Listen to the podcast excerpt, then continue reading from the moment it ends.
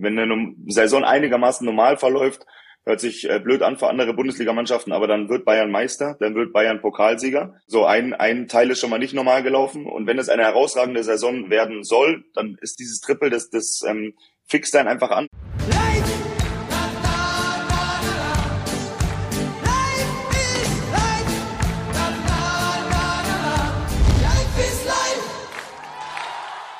Ibrahimovic trifft für Milan gegen den AS Rom sein 400. Ligator. Damit wieder ein Stückchen Geschichte. Es geht auch flach. Nummer 400 für Milan schießt er es. Insgesamt während seiner Karriere, die jetzt schon satte 22 Jahre dauert, hat er jetzt also 400 Ligatore geschafft. Von den aktuell Aktiven ist das nur Messi und Ronaldo gelungen. Also von unserer Seite herzlichen Glückwunsch. Von unserer Seite, das ist natürlich auch Marcel Reif. Guten Morgen.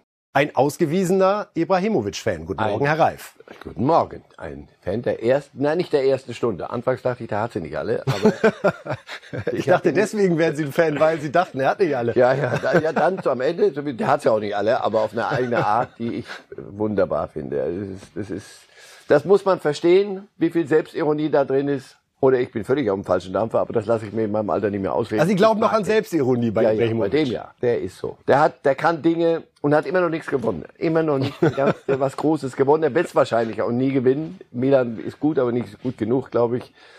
Aber er macht halt diese Dinge und wird dann in einem Atemzug mit Messi und Ronaldo genannt. Und das ist schon was. Ich traue mir immer noch zu, dass der mit 41, 42 noch zu einem Verein wechselt, der ihn dann so Joker-mäßig irgendwie so Champions League Finale nochmal am Ende nur, nur damit er das Ding noch Genau, nur damit er einmal, damit hier keiner mehr sagen kann, aber was Großes hat er nicht gewonnen. Wenn der Fußballgott mal fünf Minuten hat, sollte er sich darum kümmern. Und weil das wahrscheinlich auch den einen oder anderen interessiert, Lewandowski steht aktuell bei 321 Toren. Mal sehen, ob das mit den 400 noch werden wird. Aber zunächst sprechen wir über einen anderen Bayern-Spieler, Josua Kimmich, seit zehn Tagen ist es das Thema.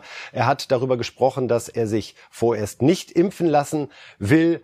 Und äh, seitdem ja, bekommt er viele Ratschläge, gibt es verschiedene Sichtweisen zu diesem Thema, was natürlich in der Gesellschaft, nicht nur in Deutschland, auf der ganzen Welt eine der äh, Debatten ist, die geführt wird. Wenn ich mich nicht impfen lasse, Warum? Ist das angemessen? Ist das nicht? Habe ich eine Pflicht gegenüber der Gesellschaft, es zu tun? Wie geht's um den eigenen Schutz? Und wir wollen hier jetzt noch mal ein bisschen uns anhören und ansehen, was so über das Wochenende wieder an Meinungsäußerungen alles dazugekommen ist. Es geht bis zur Kanzlerin. Also das hat wirklich eine Flughöhe hier erreicht, die ja den einen oder anderen überrascht. Lukas Podolski war bei uns zu Gast im Bayern Insider und er hat sich zu Kimmich so geäußert verstehe die Diskussion nicht, dass man jemand, das ist ja, man, man zwingt ja quasi schon ein, äh, äh, sich irgendwie was reinspritzen zu lassen. Das, das ist ja das Absurde, was ich finde. Man, man, man, man zwingt ja einen jetzt quasi in Deutschland und die ganzen Medien, dass er, dass er das machen muss, ne? weil ja, der Druck wird ja jeden Tag erhöht. Ja, also wir hoffen, das ist jetzt ein anderer Mensch, wenn er, wenn er sich äh, äh, den Impfstoff reingeht, dann sagt jeder, ach Kimmich, du bist unser äh, hier, komm da bei, wie heißt das hier, äh, auf Marienplatz, wir stellen dich da auf wie wie bei der Meisterschaft. Du hast äh, Im Rathaus bei du, du hast den, den du hast den, den Leuten hier äh, geholfen dass man, dass man mit, mit, einer, mit einer, mit einer Spritze, mit, äh, äh mit, mit, mit, mit einer Impfung äh, ja gewisse Risiken abwerbt und, und gewissen Leuten auch hilft. Aber der Gesellschaftsschutz bietet äh, das. Ist aber das er hat ja auch gesagt, äh, das haben wir auch in den Vereinen und überall so, äh, weiß ich ja, wir werden ja überall geimpft, äh, ge, ge, getestet. Das wird ja gemacht. Thema ist ja äh, in Deutschland so als äh, sag ich mal so, als wenn, wenn, wenn ein Schwer, Schwerverbrecher gefangen wurde. Und äh, ja, ich, fand, ich finde es ein bisschen übertrieben, die, ganze Diskussion und äh, ist auch dem, dem Joshua nicht, nicht gerecht, da den jetzt irgendwie an den Pranger zu stellen. Soweit Lukas Podolski. Herr Reif, ist Ihr Eindruck, dass Kimmich an den Pranger gestellt wird, beziehungsweise wie ein Schwerverbrecher behandelt wird? Ach, das ist schon mit der, mit der großen podolskischen Kelle angerührt. Äh, so ein bisschen schlicht in manchem, wie ich finde. Aber okay. Ähm, ist, das, das ist doch der Kern der Debatte. Ist äh, Kimmich nur ein Privatmensch, dann hat er Rechte wie jeder andere auch. Und auch als öffentliche Person hat er natürlich diese Rechte. Aber ist es etwas anderes, wenn sich ein Mensch privat nicht impfen lässt oder wenn eine Figur wie Kimmich sich öffentlich dazu äußert und damit eine Diskussion auslöst. Und zwar, wie ich finde, in die, in die falsche Richtung. Das ist der Kern des Ganzen. Aber ist Ihr Eindruck, dass es, das wird er öffentlich zu stark kritisiert? Das ist ja Podolskis Kern. Er findet ja fast, dass er kriminalisiert wird, weil er sich nicht er- impfen er lässt. Das ist nicht Ihr also, Eindruck. Das ist mir auch zu dick. Er wird nicht kriminalisiert. Man sagt nur, pass auf, du, hast, du machst etwas nicht, das ist dein gutes Recht, aber du willst Fußball spielen und draußen sitzen Menschen, die müssen ähm, äh, äh, G2 äh, vorweisen, damit sie sich äh, in, im Stadion sich ein Fußballspielen angucken können. Und du sagst da unten, testen reicht eigentlich. Nicht mehr, nicht weniger. Und es gibt genügend Hinweise dafür, dass er in einer Gruppe seiner Arbeit nachgeht und dieser Gruppe damit äh, ein Risiko beschert. Und das, deswegen runter auf die, auf die Punkte kriminalisieren, mal langsam. Ja, bitte wieder, also das, das ist der Preis dafür, dass du eine Figur bist, die, wenn er, wenn er kluge Dinge sagt, bereden wir sie auch und machen sie in solchen Lettern, was auch völlig in Ordnung ist. Sie haben eine, ich kann das Wort auch schon mehr hören, Vorbildfunktion, aber sie sind öffentlich. Und Dinge, die, die, die Menschen wie Kimmich in, in, in ihrem Job äh, tun, sagen, haben ein Echo. Ein anderes Echo als, doch, wir haben hier sogar auch ein Echo. Jeder, wer öffentlich auftritt, muss damit leben. So. Deswegen, das wird, der wird nicht kriminalisiert. Er kriegt nur einen bestimmten Druck, ja, natürlich.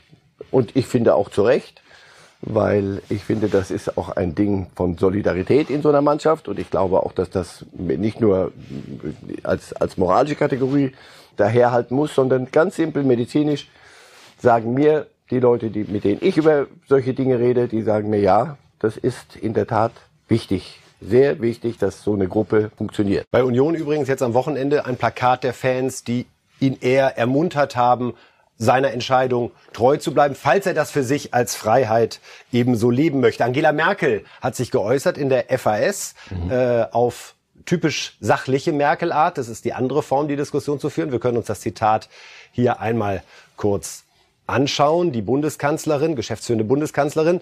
Interessant sind ja die Argumente, mit denen er, Kimmich, seine Entscheidung begründet. Denn es gibt ja auf seine Fragen und Zweifel sehr gute Sachargumente, die allgemein verfügbar sind. Vielleicht macht sich Kimmich darüber ja noch Gedanken. Er ist als sehr reflektierter Fußballer bekannt. Ist das der eleganteste Weg, ihm eine Tür zu öffnen, um jetzt auch nicht in so einer Art Trotzsituation zu verfallen, sagen, wenn jetzt alle sagen, ich soll mich impfen lassen, dann mache ich es erst recht nicht. Wie sehen Sie die Worte der Bundeskanzlerin? So wie, wie, wie Merkel argumentiert. Und das ist sachlich. Und ich halte Kimmich für viel zu intelligent, um in irgendwelchen Ecken sich, sich zu verkriechen und sich da reindrängen zu lassen. Ich hoffe wirklich, dass er darüber nachdenkt. Und es geht um die Argumente, die er vorgebracht hat. Und die sind entkräftet, nach meinem Dafürhalten, aber das äh, muss ich ja nicht hier entscheiden. Und wenn er darüber nachdenkt und sagt, Leute, ich habe mich da geirrt und jetzt sehe ich das anders, vergibt er sich überhaupt nichts, finde ich, und gibt auch keinen Druck nach. Also wir, wir reden ums Drumrum, wir reden nicht über, mehr um, um den Kern. Da ist einer, der ist Teil einer Mannschaft, die müssen am Wochenende Fußball spielen. Wenn das durch seine Nichtimpfung was schief geht und alle kriegen das mit, ist das von, von großem Belang. Dieses ganze Konzept der DFL, so mit dieser, mit dieser äh, Corona-Pandemie umzugehen, fußt auf einer, einer großen Solidarität und auf einer großen Disziplin. Und hier sagt einer, ich mache es nicht. Wie gesagt, sein gutes Recht, aber das bleibt nicht unkommentiert. Paul Breitner hat auch kräftig zugelangt mit Worten und äh, beim BR hat er sich geäußert. Wir schauen uns auch sein Zitat zu Kimmich an. Sich nicht impfen zu lassen ist potenzielle gefährliche Körperverletzung. Kimmich hätte bei mir und auch die anderen vier nicht geimpften Bayern-Spieler, diese fünf hätten bei mir nicht gespielt, nicht einmal mit uns trainiert. Denen hätte ich gesagt, Leute, auf Wiederschauen, da hinten, da könnt ihr den Berg rauf und runter laufen, aber hier nicht. Glauben Sie erstens wirklich, dass er so handeln würde, wenn er Trainer des FC Bayern wäre und sagt, ich lasse euch nicht spielen, weil ihr nicht geimpft sind? Paul, das ist ein bisschen wohlfeil. Das ist jetzt aus der, aus der großen Distanz. Das ist jetzt die, die, die andere Wucht, nicht die Merkelsche, sondern das ist anders. Wenn es die, die Handhabe gäbe, könnte ich gut verstehen, dass ein Club sagt, Leute, und in Amerika ist das so. Also Kyrie Irving, ein hochbezahlter Basketballspieler von Brooklyn, sagt, ich erzähle euch nicht, ob ich geimpft bin. Er sagt mir immer, dass ich nicht geimpft bin. Ich lasse mich nicht impfen. Ich sage nicht, ob ich geimpft bin. Dann sagen die, dann spielst du nicht. Und da nicht spielen, die holen einen für wirklich zweistellige Millionenbeträge, glaube ich, eine knappe Million pro Spiel, ist ja wurscht. Jedenfalls, nein, dann darfst du nicht mitspielen. So einfach ist es. Ob das rechtlich bei uns geht, Weiß ich nicht, das ist, glaube ich, von Land zu Land. Dazu, Ralf, haben wir noch einen Gedanken, nämlich von Axel Hellmann, dem äh, Geschäftsführender äh, bei Eintracht Frankfurt, der gestern zugeschaltet war bei der Lage der Liga und der genau dieses Thema, nämlich eine mögliche Impfpflicht, hier angesprochen hat. Ich würde mir auch wünschen, wir könnten eine Impfpflicht äh, in Deutschland grund grundsätzlich äh, durchsetzen. Das geht aber nicht. Ja, weil damit wäre die Pandemie am einfachsten zu lösen. Und äh, ich kann nur verschiedene andere Personen, die auf die Pockenimpfung der 60er und 70er Jahre hingewiesen haben, äh, zitieren. Da hat man ehrlicherweise auch nicht gefragt, sondern da sind ganze Schulklassen quasi durchgeimpft worden. Und am Ende hat man es geschafft, die Pocken weitestgehend auszurotten. Ähm, ich würde mir hier auch eine andere äh, Regelungsgrundlage wünschen. Sie existiert aber nicht. Und damit muss ich umgehen, weil ich muss schon als Fußballclub mich auch an äh, die Gesetze halten. Und deswegen darf ich gar nicht genau wissen, wer eigentlich geimpft ist oder nicht geimpft ist. Es ergibt sich eben über die Testpflicht. Aber theoretisch müsste kein Spieler dazu eine Aussage treffen. Soweit Eintracht-Boss Axel Hellmann. Ja, er hat nochmal so ein bisschen das Dilemma auch des Arbeitgebers beschrieben, dass er eigentlich offiziell nicht mal fragen darf, bist du geimpft oder nicht. Aber klar, man sieht dann, wer die regelmäßigen Testungen an der Stelle wahrnimmt. Er würde gerne mit der Impfpflicht, aber er darf nicht. So sieht ich halt aus in unserer Demokratie. Zu 100 Prozent bin ich auf, auf seiner Seite. Zu, zu 100 Prozent. Ich finde auch, Impfpflicht würde den, die Dinge beschleunigen, und zwar in die richtige Richtung. Aber dem gegenüber stehen andere Rechte. Und das ist wie immer im, im richtigen Leben eine Frage der Abwägung. Und wenn es nicht geht, geht's nicht. Wünschen tät ich's mir auch, wenn Sie mich fragen. Und interessantes Schlusswort vielleicht von der neuen Bundestagspräsidentin Bärbel Baas. Sie hat auch einen spannenden Gedanken geäußert. Sie ist Kimmich in gewisser Weise dankbar, weil er jetzt in dieser Phase Herbst, Winter, wo die Infektionen traditionell zunehmen, einfach diese Debatte angestoßen hat. Und das ist auf jeden Fall so. Ich glaube, in den letzten zehn Tagen ist so viel übers Impfen gesprochen worden und auch Argumente ausgetauscht worden, wie lange Zeit vorher nicht. Und ja, ganz persönlich hoffe ich auch, dass möglichst viele sich dafür entscheiden. Denn auch ein kluger Satz vom Wochenende, Pandemie ist keine Privatsache.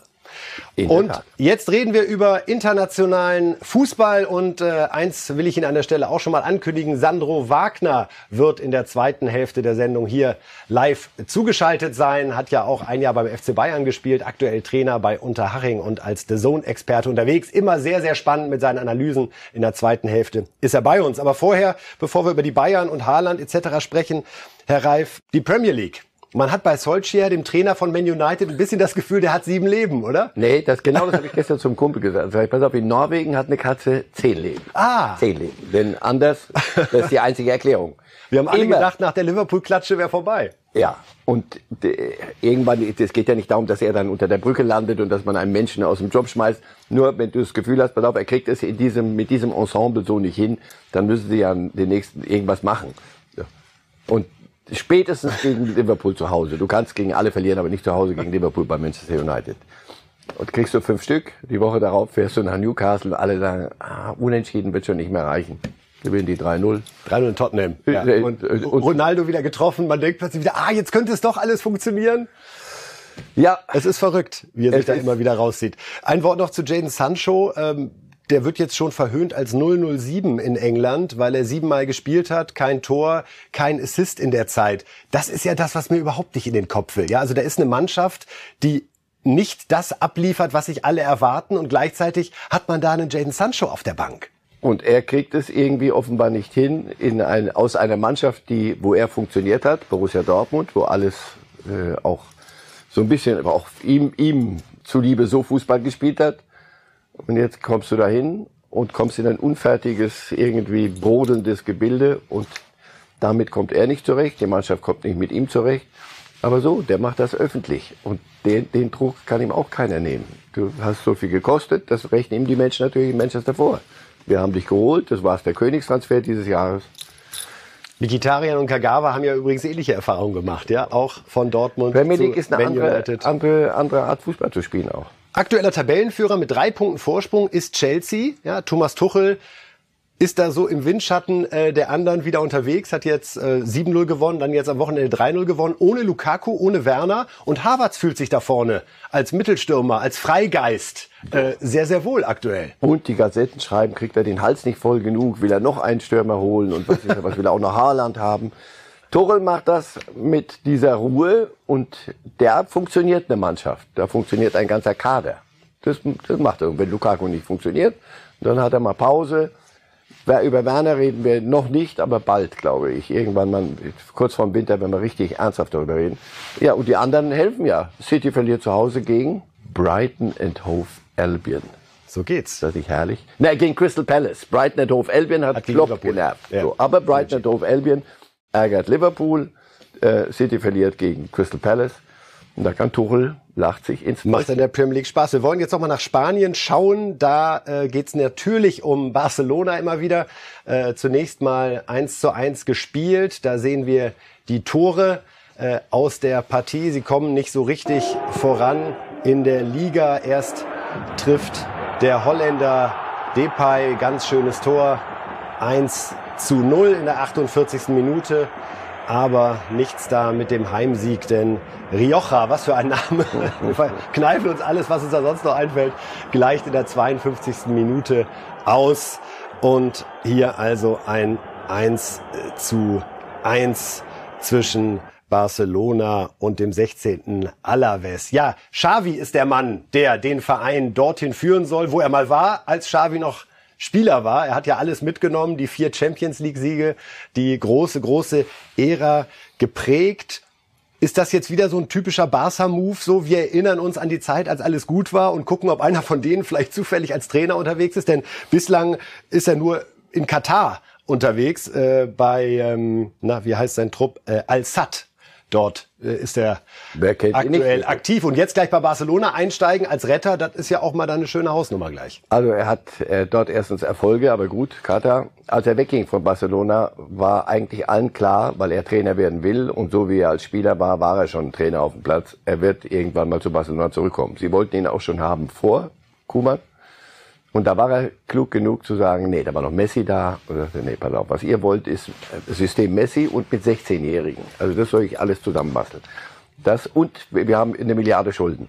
Das tue ich mir nicht an. Sehr intelligent, denn der Ruf war und des, des, des Heimatclubs und so, und das hat er gesagt, nee, meine ich.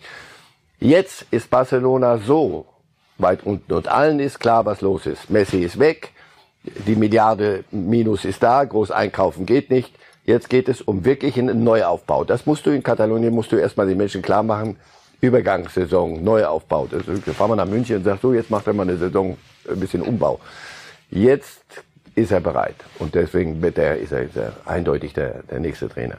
Ein und das Name, wird funktionieren, da bin ich sicher. Ein Name, der bei Barcelona nicht genannt wurde, ist der von Jogi Löw. Über den hat Sebi Kadira hier gesprochen bei uns. Äh, bei International war er im Studio und hat sich ein bisschen über die Zukunft des ehemaligen Bundestrainers Gedanken gemacht. Ja, das eine ist die Zeit und das andere ist er bereit dafür. Ja. ja und äh, Yogi hält sich ja auch bewusst noch sehr, sehr zurück, auch aus der Öffentlichkeit. Ich habe ihn letzte Woche beim VfB Spiel gesehen äh, in Stuttgart und war sein erster Besuch ähm, in einem Fußballstadion. Das heißt, er braucht, glaube ich, noch ein bisschen Zeit. 16 äh, Jahre Bundestrainer ist natürlich eine unheimlich lange Zeit, aber Klar, da werden jetzt viele Namen genannt, aber ich denke, für jetzt die Phase wäre Xavi der, der richtige für Aber könnte er es, so eine Mannschaft wie Barcelona trainieren, Yogi? Vereinsfußball und, und ähm, Verbandsfußball sind natürlich zwei komplett verschiedene Dinge. Ja. Und wenn du 16 Jahre in, in einem Verband tätig warst, was Yogi fantastisch gut gemacht hat, ist natürlich so ein Vereinsfußball. Die Frage ist, tut er sich das nochmal an, mit, ich glaube, 61 Jahren nochmal in den Vereinsfußball zu gehen? Er vermutet nein. ich ich frage mich das auch. Möglicherweise wird er irgendwo nochmal Nationaltrainer. Aber Newcastle wird jetzt rumlaufen und sagen so, wer hat Lust, einen Zweitligisten ja. mit unendlichen Summen wieder, nicht wieder, sondern ganz wo an die Spitze zu führen? Ich sehe Löw irgendwie nicht als Vereinstrainer. Denn Barcelona war ja mal an ihm dran, das wissen wir. Und so diese Art, Fußball zu spielen, passte zu der Art, die die Nationalmannschaft in der Hochphase unter Löw praktiziert hat. Insofern aber damals ein logischer Gedanke. Ja. Und äh, ob das so an der Sache entlang war, weiß ich nicht. Aber jedenfalls hatte das einen, einen Glanz und da ist Barcelona draufgesprungen. Zum Abschluss noch ein schöner Satz von Xavi. Der Ball ist keine Bombe, sondern ein Schatz. Ich glaube, wenn man so über Fußball denkt, dann kann es was werden und das trifft auch das Barca-Herz, oder? Ja, der Ball hat ihm das ja auch zurückgegeben. Und was er mit dem Ball konnte, großer Spieler, ganz großer. Ein ganz, ganz großer Spieler und das ist das Schöne an Reifes Live. Wir gucken jetzt mal ganz woanders hin, nämlich in den Keller der ersten Liga, wo sich so langsam das Gefühl breit macht, steht der erste Absteiger möglicherweise doch früher fest, als das alle erwartet haben. Für Greuther Fürth läuft es bislang ganz schlecht und wir haben mal eine Grafik vorbereitet mit den schlechtesten Saisonstarts seit Gründung der Bundesliga 1963. Und da sehen wir zum einen der schlechteste glückte Saarbrücken direkt zur Premiere. Die sind nach zehn Spieltagen auch nur mit einem Unentschieden da gewesen. Und äh, ja, Greuther Fürth hat das jetzt egalisiert hat aber das etwas bessere Torverhältnis. Und äh, wir sehen HSV Duisburg-Köln, die sind mit zwei Punkten gestartet. Also das ist schon historisch, was Gräuter Fürth da gerade wieder fährt. Übrigens, wenn Sie drauf gucken, Herr Reif, einer von denen hat es geschafft, am Ende nicht abzusteigen. Was würden Sie tippen? Der erste FC Köln, oder? Nee, es war der HSV tatsächlich. Ah, der HSV, HSV da noch nicht. Ist 16, 17 haben sie noch mal die Kurve gekriegt. Ah, schön. Äh, anschließend war es dann Pflicht. Ja, wie ist Ihr Eindruck da? Ist für Kräuter Fürth da noch was zu machen oder zeigt das schon einfach deutlich, dass die Diskrepanz da zu groß ist, der Unterschied zu den anderen? Frage, das ist schon die Frage zwei. Frage eins war vorhin, sind die, steht der erste Absteiger schon fest? Ja, bleiben wir dabei. In dem Moment, wo ein, wo ein richtiger Aufsteiger heute hochkommt, ist er ein designierter Absteiger. Und Fürth ist ein, ist kein Rückkehrer. Also Stuttgart mal rauf und Kölner und so, immer bleiben ja Strukturen. Fürth ist von seinen ganzen Strukturen her so wie, wie Paderborn und sage ich mit wirklich mit immer mit großem Respekt, wie die das hinkriegen. Aber das ist ein Fluch. Ich sage immer, für solche Zweitliga-Clubs ist es gut, bis zum Schluss mit vorne dabei zu sein und dann knapp nicht aufzusteigen. Und die, die Menschen kommen, es ist, die Stimmung ist gut und so kommst du in die erste Liga und bist offensichtlich nicht konkurrenzfähig. Wenn du die Spiele anguckst, da, da ist ja nicht äh, böse Geister und, und, und Pech und Pannen, sondern das reicht einfach nicht. Das sagen die Spieler ja selbst. Ja, Rigotta, der Kapitän gestern, wenn du den siehst, möchte man dann wirklich sagen, Jungs, pass auf, komm, hör auf. Das war, wir haben, wir haben einen Ausflug gemacht, aber das, die, die Wand ist zu steil. Lass, komm, wir fahren drum rum und gehen wieder nach Hause. Das, das kann nicht, nicht reichen. Aber wie gesagt, das ist die Krux heute für einen echten Aufsteiger. Die, die, die Schere zwischen erster und zweiter Liga ist für wirkliche Zweitliga-Clubs, die dann die sich da oben hin verirren, ist so groß, dass es ganz, ganz, ganz, ganz schwer wird. Wie, ver wie, verändert das so, ich würde mal sagen, die Statik in der ersten Liga für den Rest der Saison, wenn bei den anderen Vereinen, die sich auch mit Abstieg und Klassenerhalt beschäftigen müssen, so ein Gefühl kommt, naja, ein Platz ist ja schon weg. Das ist gefährlich für den, der dann Werder-mäßig, HSV-mäßig, der dann sagt, das ist erledigt und Bochum, die sind auch eigentlich Aufsteiger. So, die halten sich auf einmal nicht an die, an die Spielregeln. Bielefeld, Bielefeld, ja, Bielefeld, haben wir noch Bielefeld. Das schafft eine Sicherheit, nicht für alle. Nee, die Bayern werden es da vorne noch aushalten, Dortmund und ein paar andere auch. Aber für die, die dann plötzlich so eine schlechte Phase kriegen und so ein, so ein Rutschen. Und dann muss dann nur unten einer, wie gesagt, sich nicht an die Spielregeln halten und sich, sich da wichtig machen, was ihm gar nicht zusteht und zack, dann, das kann nicht wahr sein, kann nicht wahr sein, Schalke, das kann, ja, was, Unsinn. Ich meine, die Saison ist ja noch lang, wir gucken von Spiel zu Spiel, all diese Dinge.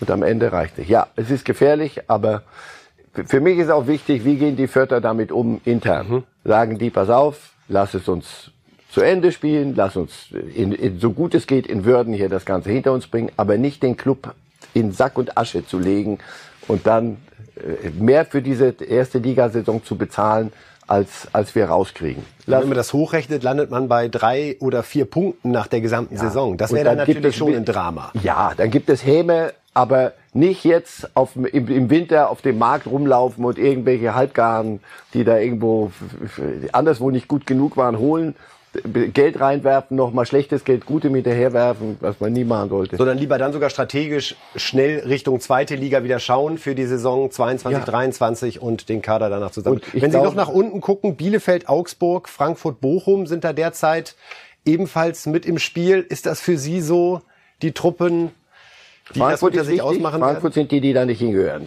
Auch nach eigenem Selbstverständnis und nach den letzten Saisons. Das, die sind, das sind die Gefährdeten.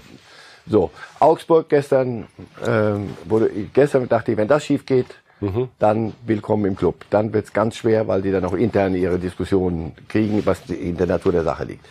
Aber äh, ja, die, die Sie da gerade nennen, sind, ist glaube ich so der Kreis derer, die das. Und das wird garantiert sehr spannend bleiben. Also ich glaube, Platz 17, Platz 16, Platz 15, das wird ein Spektakel bis zum Ende der Saison. Dafür sind da zu viele, sowohl qualitativ ja. als auch punktemäßig, ja.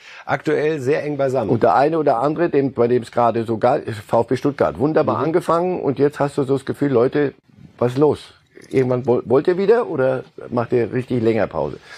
Ja, da unten ist es notorisch spannender als vorne, denn na, noch geht's vorne. Noch geht's, ja. Ein Punkt Unterschied nur zwischen Bayern, Bayern und Dortmund. Und Freiburg. Oder? Wir haben am Wochenende das große Spiel. Bayern gegen Freiburg. Aber da reden wir am Freitag dann in aller Ausführlichkeit drüber. Vorher reden Sie bitte mit Christian Streich. Wenn Sie mir dann auch immer nur erzählen, ihr seid doch in Champions League, sagen, rufen Sie ihn bitte an. Sagen Sie, ihr seid kurz vor der Champions League. Und, und sagen, was er gesagt Sehr beliebt ist auch immer die Frage, haben Sie eigentlich einen Rathausbalkon für die Feier, wo dann mit der Schale Streich. Gut, ne? Mach, ja, bitte machen, machen, machen wir nochmal. Bitte, aber ich, ich bin dann hoffentlich Sicherheitsabstand. Wir begrüßen jetzt einen weiteren Gast hier bei Reif ist live, Sandro Wagner.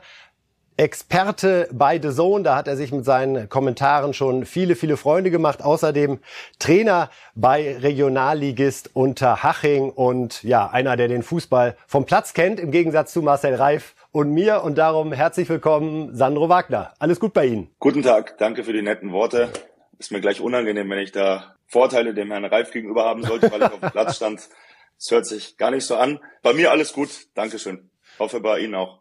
Wunderbar. Ja, wir sind hier in äh, guter Verfassung und äh, freuen uns, äh, Sie dabei zu haben, wenn wir über Bayern sprechen, über Haaland sprechen und dann auch nochmal kurz zum Champions League Knaller am Mittwoch zwischen Leipzig und Paris. Ja, diese Zickzack Bayern. Einmal die Frage an Sie, Herr Wagner. Wir haben äh, Ergebnisse gehabt zuletzt äh, beim FC Bayern, äh, die lassen einen so ein bisschen ratlos zurück. Da ist ein 1 zu 2 gegen Frankfurt dabei und ein 0 zu 5 in Gladbach und gleichzeitig ein 5 zu 1 in Leverkusen und ein 5 zu 2 bei unglaublich heimstarken Eisernen hier Union Berlin. Wo sehen Sie die Bayern gerade? Ja, eigentlich auch da, wo ich sie vor ein paar Wochen gesehen habe, ehrlich gesagt. Ich glaube, Herr Reif hat es ja schon gut gesagt. Das Frankfurt-Spiel, das ist mal ausgeklammert, das äh, gewinnen sie eigentlich in Normalform. Da haben sie sehr, sehr viel Torchancen liegen gelassen. Die anderen Ergebnisse, wenn jetzt das Gladbach-Spiel nicht gewesen wäre, dann sagt man ja, Bayern gewinnt bei Union 5 zu 2, Bayern gewinnt in Lissabon hoch, in Leverkusen hoch. Aber das Gladbach-Spiel, das war schon, ähm, ja, so, also unerklärbar, wenn man ehrlich ist. Also auch wenn man die Spieler gefragt hat oder im Nachgang noch mit dem einen oder anderen gesprochen hat, das kann sich keiner so richtig erklären. Ähm, ich glaube nur, grundsätzlich ist es, äh, da haben ja auch schon viele dazu was gesagt, einfach auch schön, dass man äh, sieht, die Bayern sind dann auch nur Menschen oder auch nur Fußballspieler, die auch das Spiel nicht programmieren können von Minute eins an.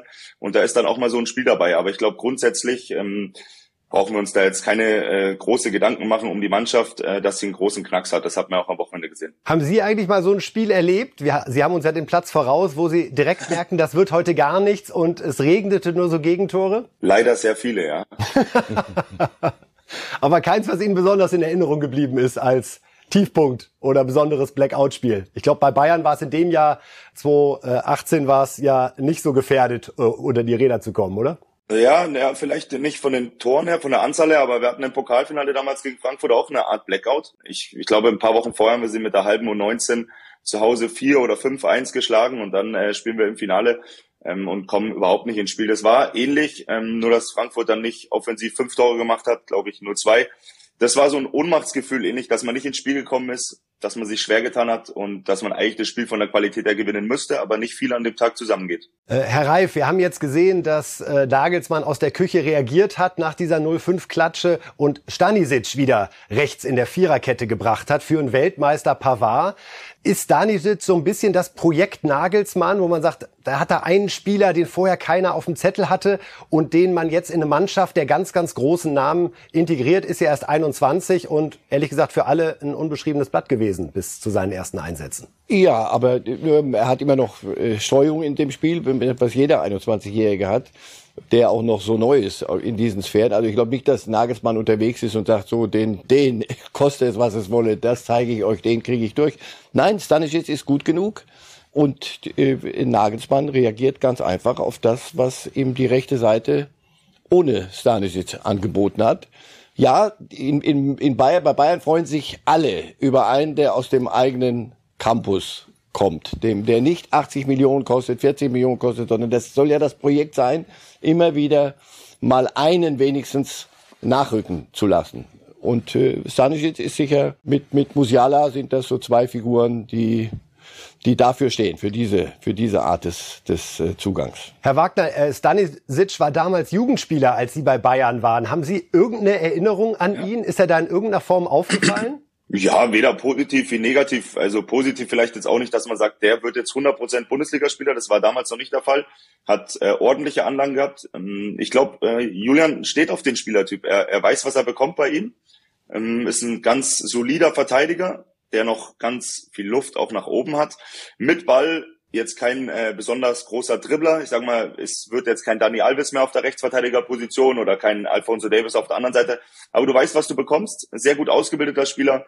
Und Julian hat da so ein bisschen Faible für so einen Spieler. Ich glaube, mit Posch hat er in Hoffenheim auch ähm, jemand zum Bundesligaspieler ja mitentwickelt, mitbegleitet. Und das ist so ein ähnlicher Spieler wie Stanisic. Und ähm, da wusste man auch, Posch habe ich auch äh, als Jungspieler erlebt in Hoffenheim, da hat man auch nicht ja wirklich ähm, großen Glauben gehabt, dass es ein richtig guter Bundesligaspieler wird, wie er jetzt ist.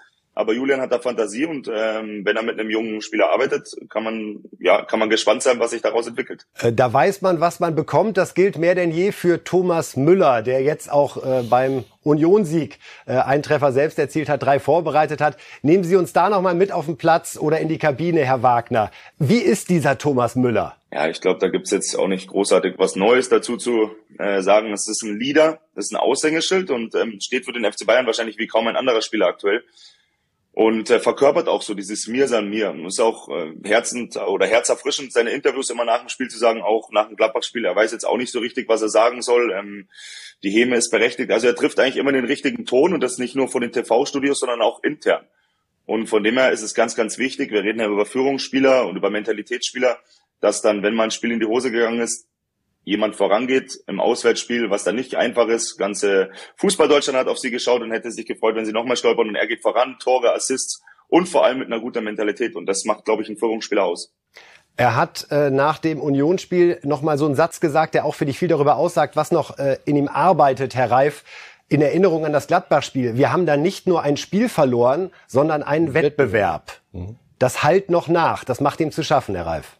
Naja, hoffentlich. Und äh, das, das, das sagt er ja nicht nur in die Kamera rein für uns alle, sondern das ist auch nach, nach innen. Also wenn hier jeder jetzt glaubt, wir machen heute eine große Party, weil wir bei Union 5-2 gewonnen haben, ja, wir wollten Triple holen. Was, was, was haben wir da abgeliefert? Nein, er, er, er redet viel, und das sage ich jetzt ohne, ohne zu bewerten, aber wenn jemand so klar und so viel redet und sich hinstellt nach so einem Gladbach-Spiel, und aber richtig den, den Finger in die Wunde legt, was haben wir, die Häme müssen wir ertragen und der muss dann allerdings drei Tage später vorangehen, weil du sonst auch intern äh, gibt es genügend, die sagen, oh, nicht schon bitte jetzt, nicht schon wieder. Es gibt Spieler, die, die reden und die nerven dann eher. Aber wenn einer die Dinge benennt und sie dann auf dem Platz umsetzt, ist das ein Gottesgeschenk für jeden Club. Solche Spieler gibt's, gibt's auch nicht äh, in jedem Regal abzuholen. Herr Wagner, weil Sie gerade äh, oder weil Herr Reif gerade das Triple angesprochen hat, haben Sie das in dem Jahr bei Bayern auch gespürt, dass dieses Triple immer irgendwie über allem schwebt, auch wenn nicht ständig davon gesprochen wird, dass das eigentlich immer der Anreiz und das Ziel ist? Ja, ich würde sagen, das ist der der Antrieb von allem. Also ich, wenn eine Saison einigermaßen normal verläuft, hört sich äh, blöd an für andere Bundesligamannschaften, aber dann wird Bayern Meister, dann wird Bayern Pokalsieger. Ähm, so ein, ein Teil ist schon mal nicht normal gelaufen. Und wenn es eine herausragende Saison werden soll, dann ist dieses Triple, das, das ähm, fixt dann einfach an. Das ist so ein, so ein, ja, wie so ein Dämon, aber ein positiver Dämon, den man hinterherjagen will. Wir haben damals ja auch äh, unter Heinkes leider das Finale verpasst ähm, mit einem engen Spiel in Madrid und äh, das war schon ein großer Knacks dann auch für die ganze Mannschaft. Und auch wenn es nicht ausgesprochen war, aber dem jagt Bayern München jedes Jahr hinterher und das ist auch das Schöne, dass dieser Verein nie satt ist sondern immer wieder diesen Antrieb hat, äh, das Maximum zu gewinnen. Ja, wir reden jetzt über Haaland. Äh, auch da ist die große Frage, wie reagieren die Bayern? Bleibt er oder bleibt er nicht? Die Mutter aller Fragen.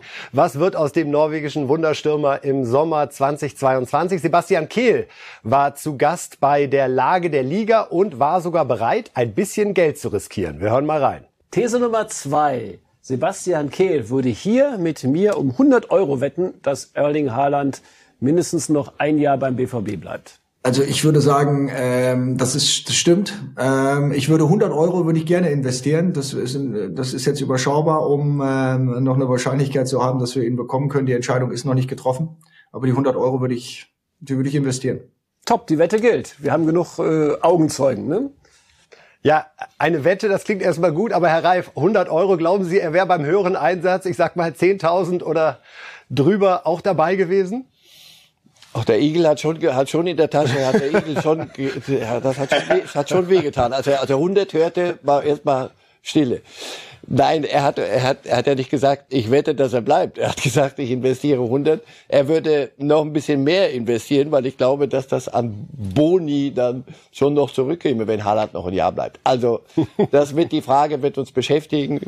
Frag Sandro, ob er mehr weiß. Ja, die Frage ist direkt. doch Lewandowski. Das, ohne Lewandowski kannst du das Thema Haaland und Bayern nicht. nicht Herr Wagner, wissen Sie mehr? Haalands Zukunft, Sommer 22. Le leider nein. Ganz schwierige Situation, glaube ich, äh, aber positiv schwierig. Also erstmal ist es eine schöne Situation für Bayern München, ähm, Lewandowski im eigenen Team zu haben, den besten Stürmer aktuell oder einer der besten Stürmer weltweit. Ähm, und dann ist es schön für Dortmund, äh, den kommenden besten Stürmer der Welt zu haben in den eigenen Reihen. Also erstmal eine sehr schöne Situation für beide Vereine. Wenn ich jetzt Bayern-Entscheider wäre, wäre auch eine sehr schwierige Situation, weil was machst du auf der einen Seite, wenn du wirklich äh, dich drum kümmerst über die Lewandowski-Nachfolge, dann kommst du nicht an Haaland vorbei. Aber wann kümmerst du dich um die Nachfolge? Man weiß ja auch dann, wie Levi gestrickt ist. Wenn zu viel Haaland im Umlauf ist, dann glaube ich, reagiert er da auch ein bisschen gereizt. Glaube ich, hat der ein oder andere auch schon mitbekommen intern. Von dem her ganz, ganz schwierig. Ähm, bin da auch gespannt, wie sich das entwickelt. Ich glaube, das wird eine Zeitschienenproblematik. Ich glaube, Haaland wird an den Bayern vorbeirauschen, so sie ihn, so sie überhaupt in diese Sphären gehen wollten. Über das Geld reden wir dann, wenn es soweit ist. Ich glaube, es wird von der Zeitschiene nicht passen. Ich glaube, Lewandowski jetzt zu sagen, du pass auf, du bist zu alt, na, denn äh, bei Union fragen wir die Unioner, wie die, wie, wie zu alt die den gerade fanden wieder. Und deswegen glaube ich, wird es, wird es nicht passen. Haaland wird sich für einen großen Club entscheiden und nicht nach einem halben Jahr sagen, du, äh, ich wollte hier nur mal eine Übergangssaison machen, ich gehe jetzt doch zu den Bayern. Also ich glaube, es wird nicht passen. Karl-Heinz Rummenigge hat ja in der Bild am Sonntag geschrieben, Haaland und Lewandowski in einer Mannschaft, das wäre Unfug. Herr Wagner, Sie aus Ihrer äh, Erfahrung, wie sich Lewandowski auf dem Platz bewegt, was für ein Spielertyp er ist, wäre das für Sie irgendwie vorstellbar, dass diese beiden gleichzeitig zusammen für dieselbe Mannschaft auf dem Platz stehen können? Kann das funktionieren? Ja, ehrlich gesagt, ohne Probleme ähm, in meinen Augen. Also Julian spielt ja auch oftmals gern mit zwei Stürmer, also Unfug sehe ich überhaupt nicht. Das wäre ein riesen ein, ein Sensationsprojekt. Äh, super spannend. Also ich glaube, Julian könnte locker beide einbauen. Sind auch von der Spielercharakteristik nicht die identischen Spieler, ähm, sodass sie sich auf den Füßen stehen würden. Äh, Haaland ist jemand, der auch immer wieder mal in die Tiefe geht, eine unglaubliche Wucht hat, die man gar nicht greifen kann. Er ist ein bisschen so wie Rocky Balboa. Irgendwie jeder mag ihn, hat jetzt gar nicht so die filigrane Ausbildung, ähm, aber kommt da mit einer Wucht rein. Äh, und, und Levi ist ja so der Perfekte, der sich auch immer mal wieder fallen lässt. Man hat es auch in Leverkusen gesehen oder in Lissabon, der sich auch immer wieder in die Halbräume fallen lässt. Sané geht dann in die Tiefe. Also da könnte ein super Zusammenspiel auch mit Haaland sein. Ich weiß nur nicht, ob die Finanzabteilung das stemmen kann, alle beide in einer Mannschaft zu haben. Das ist wie immer die große Frage, wenn man über solche Namen spricht. Wir kommen ja gleich noch kurz zu Paris, wo man ja alles reingeworfen hat, ja. Äh, was äh, dreistellig zu kriegen war, was äh, Gehälter oder ähnliches betrifft. Ja, Sie haben mit Lewandowski zusammengespielt, Herr Wagner. Sie haben ihn gerade so ein bisschen als den Perfekten beschrieben. Gab es eine Eigenschaft von ihm auf dem Platz, die Sie besonders beeindruckt hat, die Sie vielleicht auch vorher gar nicht so erwartet hatten, dass er an der Stelle eine besondere Stärke hat, die man so als Fernsehzuschauer, wie wir es sind, nicht so wahrnimmt, die Sie noch mal teilen können? Ich glaube, das ist so gläsern mittlerweile das Spiel, dass man jetzt von den von den Soft Skills gar nicht so viel sehen kann, auch auf dem Platz, die man jetzt im Fernsehen nicht sieht. Mir hat einfach dieser Antrieb auch außerhalb des Platzes unglaublich äh, imponiert. Einfach, dass, dass es nicht von ungefähr kommt. Äh, Levi ist einer der längsten am Gelände, macht zu Hause noch viel an freien Tagen an der Sebener Straße, lässt sich privat behandeln. Also dieser ganze Aufwand, äh, den dann so ein Top-Spieler betreibt, es ist nicht so, dass der jetzt einfach so gut ist oder gut geboren wird und dann einfach Weltklasse, sondern die arbeiten sehr, sehr viel, die Jungs. Und das ist ja nicht nur Levi, das war Ian Robben, äh, das ist Manuel Neuer. Also die Jungs, die ganz, ganz oben sind, äh, betreiben einen unglaublichen Aufwand. Und das ist nichts, äh, was einem geschenkt wird. Das ist eine große Gabe, ja, das ist die, ist die Basis. Aber auf die Basis drauf erarbeiten sich die Jungs das. Und das ist, glaube ich, der Unterschied vielleicht zwischen vielen normalen Fußballern, guten Fußballern und dann diese absoluten Weltklasse. Ich glaube, es gab viele Lewandowskis, die wir nie kennengelernt haben. weil sie, ja. weil, und Ronaldos, weil sie das nicht begriffen haben, pass auf, Talent ja, und jetzt musst, musst du drauf, du drauf, du. Ich finde, die, was, was mich an ihm besonders beeindruckt hat, war dieses sich auf die Mannschaft irgendwann mal zubewegen und nicht nur die eigenen mhm. Rekorde zu haben und diese eigene Gier, dieses, dieses so im Tunnel, sondern heute, wenn der, wenn der ein Zuspiel macht und das Tor, der, der Ball geht rein, das ist ein anderer Mensch, hatte ich den Eindruck. In Dortmund noch fand ich ihn sehr, äh, eine, ein, ein sehr singuläres Projekt. Hat er Ihnen mal einen vorgelegt, Herr Wagner, oder war ihr ja bei Bayern noch davon geprägt, dass Lewandowski eher seine Rekorde im Blick hatte? Ähm, nee, da war genau in der, in der Wandlungsphase, wie Herr Reif das auch richtig angesprochen hat. Ich glaube aber, das kann man dem gar nicht so vorwerfen. Ich glaube, in Dortmund und auch in der Anfangszeit von Bayern das ist dann so im Positiven ein Getriebener. Mhm. Und diese Getriebene wollen den maximalen Erfolg und die schauen dann gar nicht viel nach links und rechts. Die wollen ihre Tore, die wollen nach oben. Ähm, und dann hat aber irgendwann dieser Punkt eingesetzt, wo, wo er sich einfach mit Bayern auch committed hat, wo er gesagt hat, kein Real Madrid mehr, kein Barcelona mehr. Der nächste Schritt muss nicht kommen, der nächste Schritt ist jetzt da. Ähm, ich ich fühle mich wohl hier und hat sich so ein bisschen eingelassen auf die Mannschaft, auf den Verein, auf München. Und ich glaube, das war dann der entscheidende Punkt ähm, im, im, ja, in dem, sage ich mal, in dieser nächsten Stufe seiner Persönlichkeit und seiner Spielerpersönlichkeit. Hat ihn noch besser gemacht. Wieder. Hat ihn noch besser gemacht und ein Satz für die ja. Ewigkeit bei aller Bescheidenheit, Herr Wagner, man wird nicht Weltklasse geboren. Das sagt, glaube ich, viel aus über ja, über das, was die großen Spieler auszeichnet, nämlich immer weiter dran zu arbeiten. Ja, wir haben jetzt jede Menge von diesen Superspielern im Angebot, wenn am Mittwoch Champions League angesagt ist und Paris hoffentlich mit allen, das äh, geht ja allen so, die diesem Spiel entgegenführen, wirklich alle auch im Flieger sitzen, mit Neymar, mit Mbappé, mit Messi. Äh, Herr Wagner, einmal so einfach aus Ihrer spontanen Sicht, Geht dieses Experiment, äh, geht dieses Harlem Globetrotter Prinzip, wird das aufgehen? Stehen die am Ende der Saison mit dem ganz großen Ding da oder wird es der Beleg dafür, dass man eben doch Erfolg nicht einfach nach Namen zusammenkaufen kann? Ich glaube, da wäre jetzt jede Bewertung zu viel in jede in jegliche Richtung. Also natürlich, es, es könnte klappen. Ich, ich glaube auch, dass es klappt, weil so viel Qualität. Ähm, ich kann mir jetzt wenig vorstellen, außer diese, sage ich mal, Steven-artigen Spieler, ja, was sie ja haben, Neymar, Mbappé, man hört ja jetzt schon Messi, dass da viele Sachen, ähm, ja, viele Egoismen aufeinandertreffen. Wenn das nicht funktioniert, wenn du da keinen Trainer hast, der das gut moderiert, und da bin ich mir bei Pochettino nicht sicher, dann kann es schiefgehen. Aber normalerweise müssen sie dieses Jahr alle Titel holen, die es gibt mit der Mannschaft. Herr Reif, alle Titel, glauben Sie dran? Bin ich genau bei, bei Sandro. Entweder es, es wird ein rauschendes Fest oder es geht krachend den Bach runter. Was mir, was mir jetzt am Wochenende, ja, Messi bei Halbzeit raus, nicht weil er schlecht ist, sondern muskuläre Probleme. Und jetzt, ähm, ja, zu viel mit Argentinien. Leonardo, der, der Sportchef, hat sich ja nochmal sehr laut geäußert, weil irgendwann muss natürlich begründen, warum Messi bei Halbzeit in der Kabine bleibt. Na, erstens, weil er nicht nicht äh, frisch und und munter wirkt. Und dann diese diese Flugreisen. Aber der der ist in Argentinien Kapitän und man muss mit Argentinien auch mal irgendwas was abliefern. So. Der Aufwand ist groß. Messi ist keiner der jüngsten mehr. Messi lebt viel mehr von seinem Talent als als ein Ronaldo zum Beispiel und ein Lewandowski. Wenn es funktioniert wie gesagt wird es ein Heidenspaß ihnen zuzugucken. Wenn es nicht funktioniert werden sie mit mit viel Häme ähm, einpacken. 2 zu 1 gewonnen hat Paris am Freitag gegen Meister Lille. Muss man sich ja immer wieder auf der Zunge zergehen lassen, dass äh, Paris im vergangenen Jahr nicht Meister geworden ist. Nein, die haben in, in letzter Minute das Ding wieder gedreht. Das heißt, sie müssen auch Aufwand betreiben, was auch nicht auf der Rechnung war. Normal hieß es, eine Saison kannst du mit, dich mit Lille lächerlich machen, aber jetzt, jetzt ist Schluss mit den Faxen. Jetzt hauen wir hier alles Woche für Woche weg. Das passiert nicht. Also sie müssen auch nur arbeiten. Daran siehst du, es funktioniert noch nicht so, dass sie jeden herspielen nach Lust und Laune. Ja, das gelingt Leipzig derzeit auch nicht, äh, Herr Wagner. Äh, äh, Trainer March hat gesagt, unser Charakter ist derzeit, dass wir äh, nicht entschlossen genug sind, dass wir zu viele Punkte liegen lassen.